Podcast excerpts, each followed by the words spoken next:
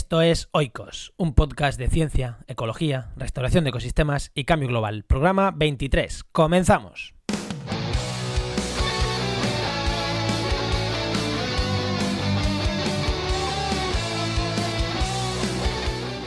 En el programa de hoy vamos a hablar de zonas áridas y semiáridas, vamos a hablar de umbrales, de gradientes, vamos a hablar de cambio climático. Así que yo creo que este programa te va a interesar seguro.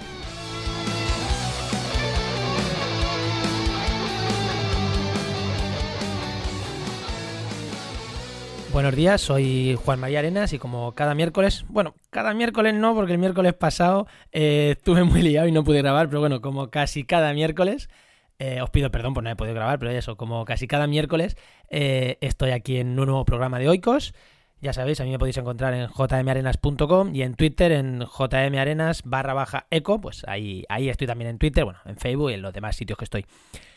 Hoy tenemos un programa, tenemos eh, una nueva entrevista. Al otro lado del micro tengo a, un amigo, en realidad es, un amigo, eh, a Miguel Verdugo. Buena, Miguel. Hola, ¿qué tal?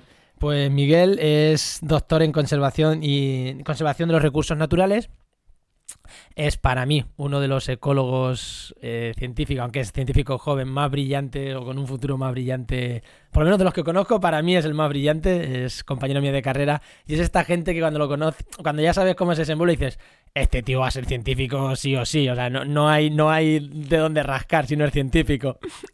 Así que mm, ahora mismo, ahora mismo por, por problemas está en paro, pero bueno, ya sabemos que la ciencia, la ciencia es así, ¿no, Miguel?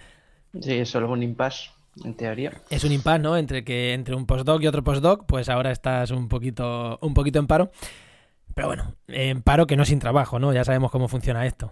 No, no, aquí no, se para nunca. Legalmente en paro y currando como, como si no, ¿no? Como si, como si tuvieras un, un, salario de 3.000 euros mensuales, que es lo que mm, ya sabemos todos que ganan los científicos. Sí, sí, movidos por, eh, por la inercia, básicamente. Que eh, antes de entrar con tu, con tu parte, ¿no? Voy a, voy a hacer un par de cuñas de publicidad, que es, obligatorio.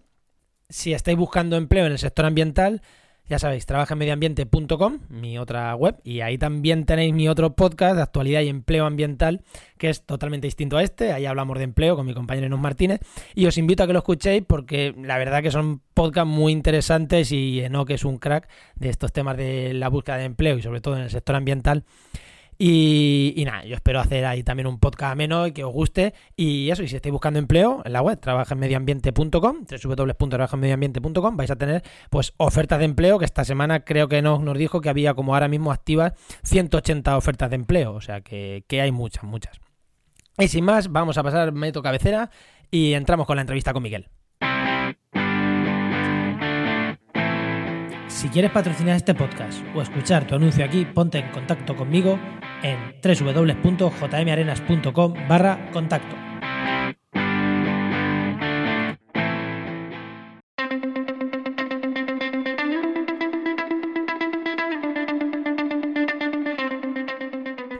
Bueno, y ahora sí que vamos con lo que nos importa, Miguel. Cuéntanos, cuéntanos a qué es lo que te dedicas, a qué es lo que te has dedicado. Hasta, bueno, te sigues dedicando, vamos. Sí, sí, y, me dedicaré con suerte. Pues eh, yo soy ecólogo y trabajo en el grupo de eh, eh, el laboratorio de ecología de tierras áridas y cambio global que dirige el, doctor Fernando Maestre. Que ese también es una de las mentes jóvenes ecólogos porque dirige un proyecto europeo, pero el tío muy joven también, o sea que es, un hombre fascinante. sí, sí, muy, Con la cabeza muy bien puesta y una visión eh, bien interesante del mundo, sí, sí. Y nada, trabajo ahí básicamente en cambio climático eh, y, en, tierras áridas. Por lo que me estabas contando ayer, ahí es que me, resultó súper curioso, ¿no? Eh, bueno, lo primero, cuéntanos, hemos dicho, ya hemos dicho ahora, ya hemos dicho antes, ¿Qué son las tierras áridas? Árida y semiáridas, ¿no? Porque es verdad que tú trabajas en Drylands, que, que es que traducido al castellano es árido y semiárido. Cuéntanos un poquito qué es las tierras estas áridas y semiáridas. Bueno, pues así un poco sucintamente eh, definimos eh, tierras áridas, ¿vale? Eh, del inglés drylands, como todas aquellas tierras del, del, globo en las que llueve menos del 60% de lo que se evapora, ¿vale? Y entonces, eh, básicamente son tierras que tienen un déficit de agua muy marcado, que es crónico, ¿vale? Forma parte de su Vale, llueve, eh, mm, vale, menos de un 60% de lo que se evapora, tal. Eso tradúceselo a mi amigo el informático. Porque mi amigo el informático va a decir, ¿y, qué me estás contando con eso? ¿Qué, es, ¿Qué es un drylands? ¿Qué es una tierra árida? Eh, el Sáhara es una. Eso, eso todos lo sabemos, pero, pero no solo el Sáhara. El Sáhara sería eh, el extremo hiperárido.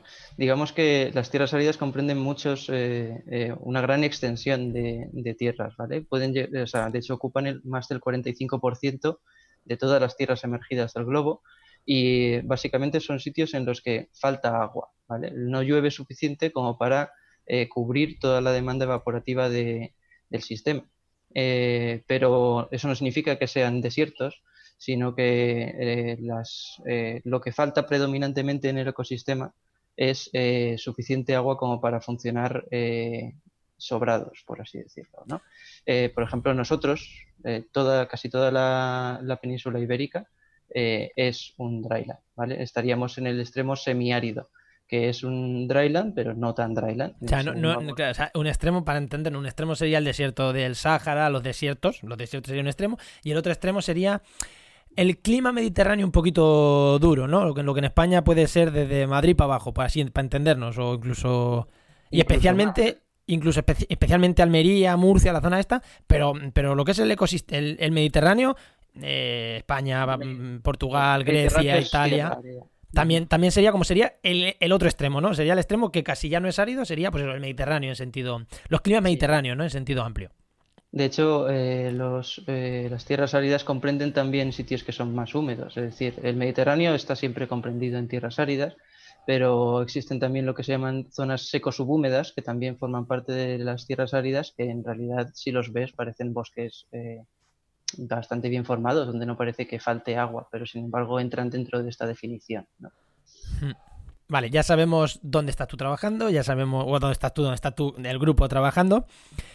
¿Y qué estudiáis concretamente? Porque es verdad que os habéis focalizado en estudiar, o por lo menos tú, en una cosa muy concreta, ¿no? Dentro de estos drylands. Porque bueno, yo también he estudiado en, en dryland. Mi tesis, eh, la mitad de mi tesis fue, fue en ecosistemas de yeso, en Aranjuez. En Aranjuez, mentira, no, en, en, ay, en Fuentideña del Tajo y por ahí. Y, eso también es un dryland, esos ecosistemas de yeso no deja de ser una tierra, tierra árida. Tú en concreto, ¿qué es lo que has estudiado aquí? Por lo que a mí me resulta súper interesante tus investigaciones. Cuéntanoslo. Pues eh, en realidad nosotros investigamos eh, en, zonas áridas, eh, pero de modo global. ¿vale? Lo que un poco es característico de nuestra investigación, no de toda la investigación de Fernando, pero de gran parte, es que trabajamos a una escala global. Es decir, miramos lo que llamamos gradientes ambientales, que es eh, hacer una especie de muestreo de, todo el globo, de muchas condiciones áridas distintas y analizar en ellos eh, cómo se van sucediendo las características del ecosistema, es decir, cómo eh, funcionan los ecosistemas. En particular, yo me he enfocado en, lo que llamamos gradientes climáticos. Un poco para que lo entienda tu amigo el informático, haciendo ahí un, un símil, sería, imagínate que hay un gallego que se levanta hoy eh, está especialmente aventurero y quiere saber eh, cómo, cómo, va a ser su tierra dentro de, unos años con el cambio climático, que va a aridificarlo todo.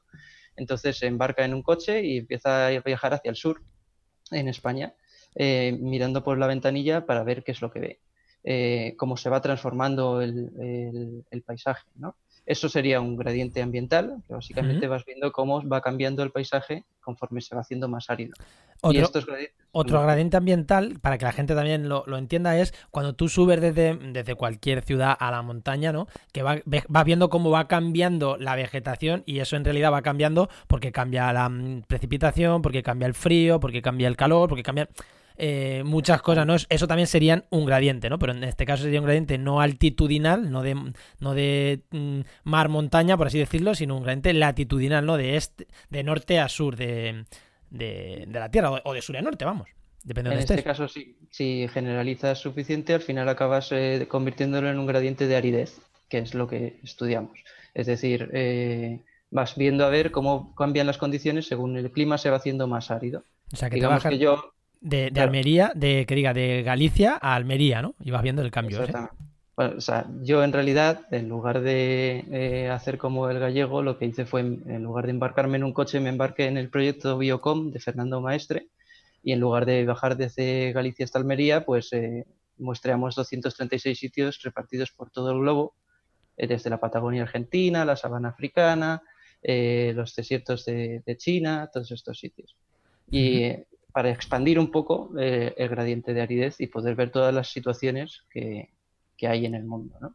intentando entender cómo funciona, o sea, qué es lo que nos espera eh, sabiendo qué es lo que hay, es decir, sabiendo cómo funcionan, eh, qué es lo que ocurre cuando se va aridificando el terreno, pues intentamos inferir qué es lo que va a ocurrir con el cambio climático. Y es, es, evidente, cada vez el clima se va a aridificar más con el cambio climático. Bueno, salvo mm, teorías de estas que, pueden ser reales, ¿no? De, de, cambios en las corrientes marinas que te produzcan fríos globales, que tampoco son descartables.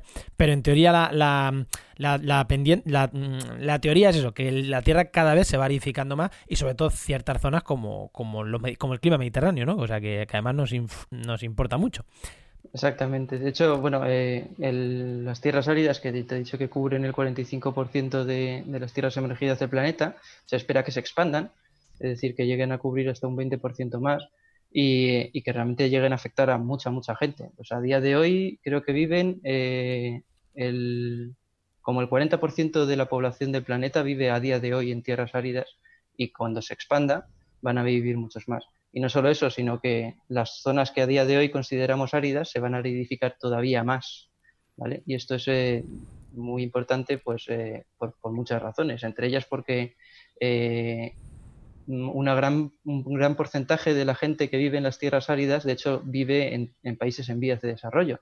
Estamos hablando de gente que vive pues, en, en, África, en, zonas muy áridas de, de la parte oeste de China. Es decir, afecta a mucha, mucha gente y además a gente que realmente tiene problemas para poder hmm. medrar a día, en el día a día. Otra cosa que me ha resultado muy curiosa, ¿no? Que además hablamos de eh, zonas áridas y zonas semiáridas. Y cuando estuvimos ayer hablando me resultó curioso, ¿no? Que, me decían que, vale, has estudiado gradientes, pero los gradientes no tienen por qué tener una bajada. Mm, la temperatura según va subiendo en la montaña, por lo general, el gradiente este que hemos dicho de montaña, tú vas subiendo y según vas subiendo, vas viendo cómo paulatinamente la temperatura va eh, disminuyendo, ¿no? Y, y, vas viendo a lo mejor más árboles tal, paulatinamente. Pero en este caso, ¿no? Los estudios que vosotros estáis haciendo, me, ha resultado que hay un, hay lo que se conoce un umbral, ¿no? Eh, un umbral es decir, vale, yo voy paulatinamente, pero llega un punto en el que, ¡pum!, de golpe cae un montón de cosas en el ecosistema, ¿no? Y eso es un... Claro, y ahí eso es súper importante encontrar esas cosas en ecología, ¿no? Porque, vale, decir, muchas veces se dice, no, no se puede subir más de un, de un grado la temperatura o grado y medio porque ahí va a hacer crack. Eh, vosotros habéis encontrado un crack. Eso, es un poco mi rol dentro del, del, grupo de Fernando, pues investigando estos gradientes de aridez, que en realidad pues lo hacemos todos dentro del grupo de Fernando. Yo me he especializado en encontrar estos umbrales, ¿vale? En realidad, eh, pues mira, volviendo al, al símil del gallego, eh, si, si va bajando por la península ibérica, verá pues que sus, sus fragas y sus hayedos se van transformando poco a poco en rebollares y después en, encinares. Y llegado a un punto más o menos en, la meseta, él estaría pensando, bueno, pues eh, sigue habiendo bosque, ¿no? Es decir, las cosas van a cambiar, pero tampoco es tan grave. Lo que pasa es que llega un momento en el que baja de Despeñaperros, llega hasta, hasta Granada, le da la vuelta a las Alpujarras de Granada y llega a Almería y de repente, de golpe y porrazo, se puede encontrar con que atraviesa un túnel y deja de haber un bosque. Lo que hay son eh, arbustos pelados, un poco tristes, muy dispersos, y si se pusiese a mirar en detalle, que es un poco lo que hacemos nosotros, eh, conseguiría ver que eh, la fertilidad del suelo cae de repente, mm, y las cosas dejan de funcionar como funcionaban hasta ahora. ¿no? no es que de repente haya menos vegetación ni que el bosque sea un poco menos denso, es que de repente ya no, no funciona igual, estás hablando de otra cosa. Y, esto es eh, un poco lo que investigamos nosotros, estos umbrales, momentos en la aridez en los que las cosas no es que funcionen un poco peor, sino que directamente funcionan distinto. Sí, eh, pasaría también con el Sáhara y, el, y, la sabana africana, ¿no? Que dices, desierto, desierto, desierto, si vas hacia el sur, o, bueno, o, vienes, o vienes desde el sur del globo hacia arriba, sabana, sabana, sabana, en un punto te, eh, estamos en el desierto y es un punto más o menos eh, pequeñito, ¿no? No es... Eh, pues estamos más o menos igual. ¿Y qué problemas tiene esto? Pues, hombre, tiene varios problemas. en realidad tampoco es, decir, no significa que esto sea una catástrofe, porque hay, hay, sitios en el globo donde se, eh, se vive en estas condiciones. Es decir, eh, llegas a Almería y en Almería, bueno, pues la gente tampoco se muere de hambre, simplemente viven de otra manera. Eh, y bueno, Almería a lo mejor es un sitio todavía suave. Y, suave y bastante, iba a ser una expresión que no me gusta, industrializado, por así decirlo, que, que, es primer mundo. Exactamente. Pero cuando te vas, por ejemplo, a Kenia, que en los sitios donde he estado, lo que encuentras es que en esta clase de lugares la gente se dedica al pastoreo lo que tienen son cabras o eh, una serie de ganado y comen básicamente lo que crece, que son pues los pequeños arbustillos que hay, etcétera. Y la gente vive así y, digamos que no tienes por qué morirte de hambre en un ambiente así. El problema viene con el cambio. Es decir, si tú empiezas a, inferir que esto va a ocurrir a través del tiempo, eh, puedes eh, el, gobierno o la, manera que tienen de manejar sus tierras, pueden decir, bueno, pues ahora estamos cultivando, vamos a seguir cultivando y llegado un momento ya no puedes cultivar porque no te llueve suficiente, el sistema no lo puede eh, aguantar y simplemente tienes que hacer otra cosa. Y entonces saber dónde en qué punto tienes que cambiar la manera de trabajar con el sistema es eh, pues de, gran trascendencia, ¿no? Mm, vamos, me, parece que me parece alucinante, ¿no? Haber encontrado, o haber eh, casi encontrado, bueno, encontrado directamente, sí, sí. El, punto es decir, no, no, cuidado que a partir de este punto, y vosotros le podéis poner, le podéis poner cifras, ¿no? Podéis decir, cuando la aridez sea menor de tal. Claro, esto es lo que, lo que trabajamos precisamente para encontrar ese punto, ¿no? Eh, pues eh, por las investigaciones que venimos desarrollando, es el punto en el que llueve menos del 30% de lo que se evapora que es eh, pues una aridez eh, determinada, ¿sabes? Y, en teoría es a partir de aquí cuando empiezan los problemas, ¿no? Eh, y claro, la trascendencia de nuestra investigación consiste en poner esa cifra para, informar un poco a, la gente de, de, dónde está el límite. luego ya, pues con el tiempo pasa a ser un problema más político que otra cosa. Eso te iba a decir, que el problema aquí no, no lo veo tanto... Bueno, no lo veo científico, no. O sea, hay el problema científico, se describe tal, pero me la juego que no van a hacer ni puñetero caso los políticos. Bueno, a, los científicos primero tienes que, o sea, a, día de hoy no hay tanta gente trabajando en umbrales, entonces eh, la mayoría de los, de los métodos que se vienen utilizando a día de hoy, eh, pues infieren que las cosas van a ser de una manera más o menos gradual no es del todo cierto, pero de alguna manera eh, no es el trending pensar que hay umbrales. Entonces, ahora que se está empezando a afianzar dentro del mundo científico este pensamiento, es cuando toca trasladar esto a, la gente que tiene realmente el poder de hacer cosas. Y además, esto de los umbrales, y como al final siempre hablamos de un tema y siempre divagamos y nos vamos a otros, y yo creo que más o menos de este tema, el tuyo ya le hemos dado vueltas, eh, con los umbrales, lo que estamos hablando ahora mismo me está recordando a la teoría de la evolución que, se considera nosotros cuando estudiábamos no era como muy lineal. Es como, vale, cambios, pequeños cambios, tal y cual. Y parece ser que se han descrito momentos en los que ha habido unos umbrales, por lo que sea, en los que había unos cambios abruptos. Eh, el, cámbrico, por ejemplo, hay una explosión de lo que se conoce como la explosión del cámbrico, y, no parece, a ver, igual miran sí que puede ser lineal, pero parece que hay umbrales gordos en evolución. Igual ahora me coge un, biólogo evolutivo y me, y me, dice que soy un gilipollas, ¿no? Por decir esto. Pero la impresión que yo tengo es que lo de los siempre la biología y la ecología se ha tratado como gradientes y parece ser que funciona más eh, o funciona mucho también a umbrales. Y aquí, bueno, aquí tenemos un ejemplo, pero con el tema de la evolución también tenemos otro ejemplo. Y seguro que hay muchos, muchos otros, ¿no? Y dices, a partir de esto, ya. Mm, de hecho, bueno, no es nuevo eh, pensar en que las cosas funcionan a, cachos y eh, existen más estudios dentro de ecología y dentro de muchos otros sistemas en los que ya se han descrito eh, comportamientos que son abruptos. ¿no? Digamos que no, el sistema funciona así desde hace mucho tiempo y de alguna manera lo sabemos desde hace mucho tiempo.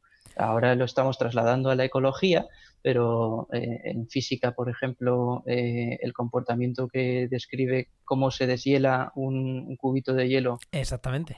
Es muy similar, es decir, este, esto forma parte de la naturaleza. Entonces, la ecología simplemente responde Claro, eh, sí, sí, manera, verdad, lo del umbral de 0 eh, grados por 0 grados es un umbral. El agua va estando cada vez más fría hasta que se congela y se congela en cero o se evapora en 100, ya está. es también de umbrales. Ah, que a mí el tema de los umbrales me resulta interesante. Y eh, otra pregunta, porque claro, un científico parece que siempre está en el campo tomando datos. hace 15 días hablábamos con, con María López sobre, sobre, las, sobre las esponjas y claro, te, imaginas al buceador todo el día buceando. A ti, te imaginas a, un Miguel todo el día todo el día tomando datos ahí tirado en el suelo entre matojos, por así decirlo. Y, y, nada, ¿no? O sea, eh, tú la gran mayoría del tiempo lo haces con números. Con números, sí. Bueno, de hecho, a ver, el, proyecto de Fernando, una de las cosas que tiene es que es muy grande.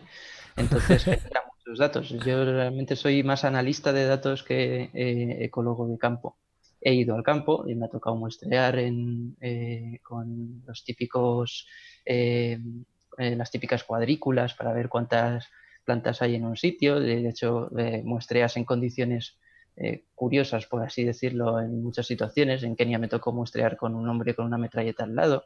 Estas cosas forman parte un poco de, las aventurillas que vas contando, pero es verdad que la inmensa mayoría del trabajo, o por lo menos una parte importante, eh, la realizas en el ordenador y, con números. Básicamente lo que tienes que hacer es entender lo que estás haciendo y eh, cualquiera puede ser el gallego y, darse una vuelta hasta Almería y ver que las cosas cambian.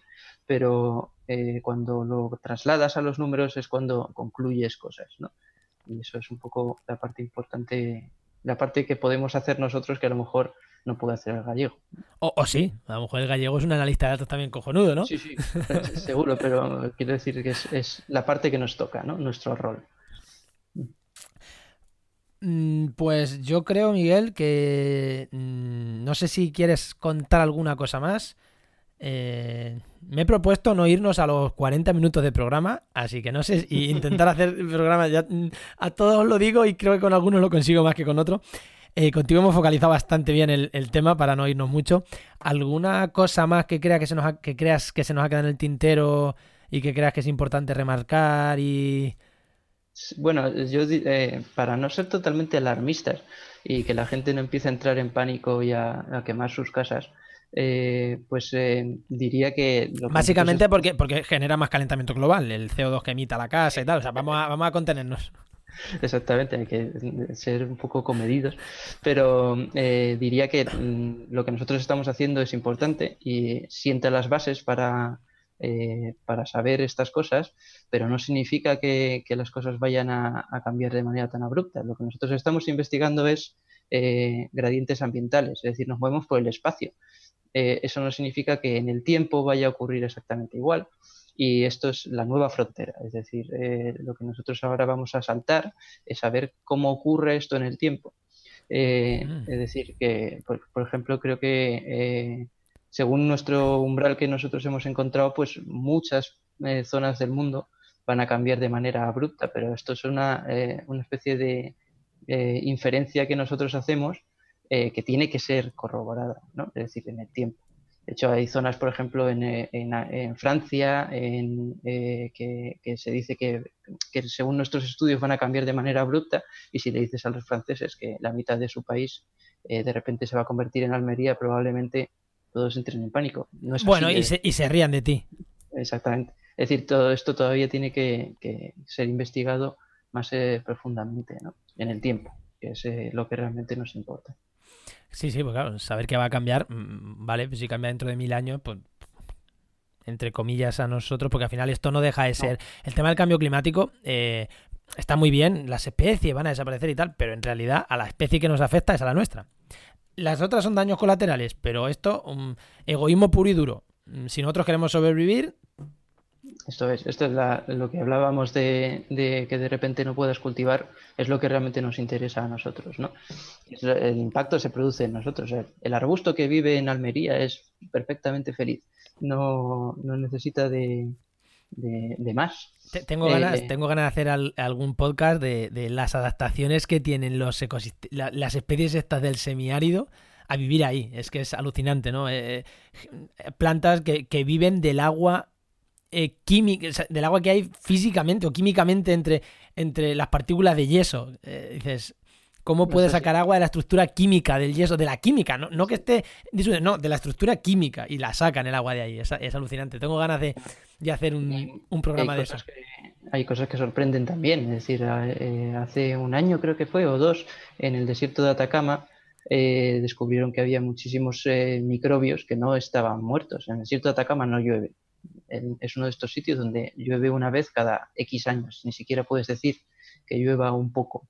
Eh, y sin embargo hay cosas que viven, es decir, eh, hay microorganismos que se mantienen eh, durmientes hasta que hay una lluvia, hay semillas de anuales, de plantas anuales que de repente despiertan. La vida no, se acaba porque no llueva, pero se transforma. Y hay, que ser conscientes de esa transformación creo que es la mejor manera para cerrar el programa que tenemos. Así que Miguel, me ha encantado, me ha encantado esta última frase, así que lo vamos a dejar aquí. Pues decir, decir, que, bueno, ¿dónde está? Vamos a, vamos a hacer tú donde en redes sociales y demás, o en página web, eh, algún sitio donde digas, pues mira, suelo usar esta red social, o decir, mira, yo no, soy un ermitaño, vivo aquí en mi pueblito aislado y hago ciencia, nada más, ya las redes para otros. Cuéntanos mm, dónde está, dónde te podemos ver. Pues eh, yo creo que lo más interesante es que, sigáis al, laboratorio de Fernando Maestre, que es donde se desarrollan la mayoría de estas investigaciones. Y luego, como yo en algún instante saldré de allá y, me iré a hacer mis cosas, eh, tengo mi cuenta en Twitter, eh, Miguel Verdugo 1, que se puede seguir también. Y dirijo un blog que espero en algún instante convertir también en en divulgación, ¿vale? Eh, que es If, I'm Not Chrome eh, en eh, WordPress. Lo, dejaremos, lo dejaremos en las notas del programa, ya sabéis, ahí deja, porque el nombre ya, como me lo ha dicho, quien tenga un muy buen, un buen inglés, sí, pero igual dice, ¿cómo ha dicho? Sí, sí, sí, pero bueno, que se puede seguir básicamente nuestra trayectoria con Twitter, que es la herramienta que, que hay que usar. Bueno, pues, pues nada, ya digo, en las notas del programa los vais a tener, vais a tener todos estos enlaces, alguna cosilla más que me ha pasado a Miguel que puede ser interesante para, para colgar ahí. Y creo que hoy sí que lo hemos conseguido. Creo que no hemos llegado a los 30 minutos. Ahora calcularé, pero creo que hoy no hemos llegado a los 30 minutos. Bien dirigido ahí, sí, sí. Así que me voy a ir despidiendo, me voy a ir despidiendo. Eh, os espero el miércoles que viene de nuevo creo que el miércoles que, viene habrá programa, aunque voy hasta arriba de cosas, pero, pero tengo que sacar y quiero sacar hueco como sea para hacer, para hacer mis podcasts, que me encantan.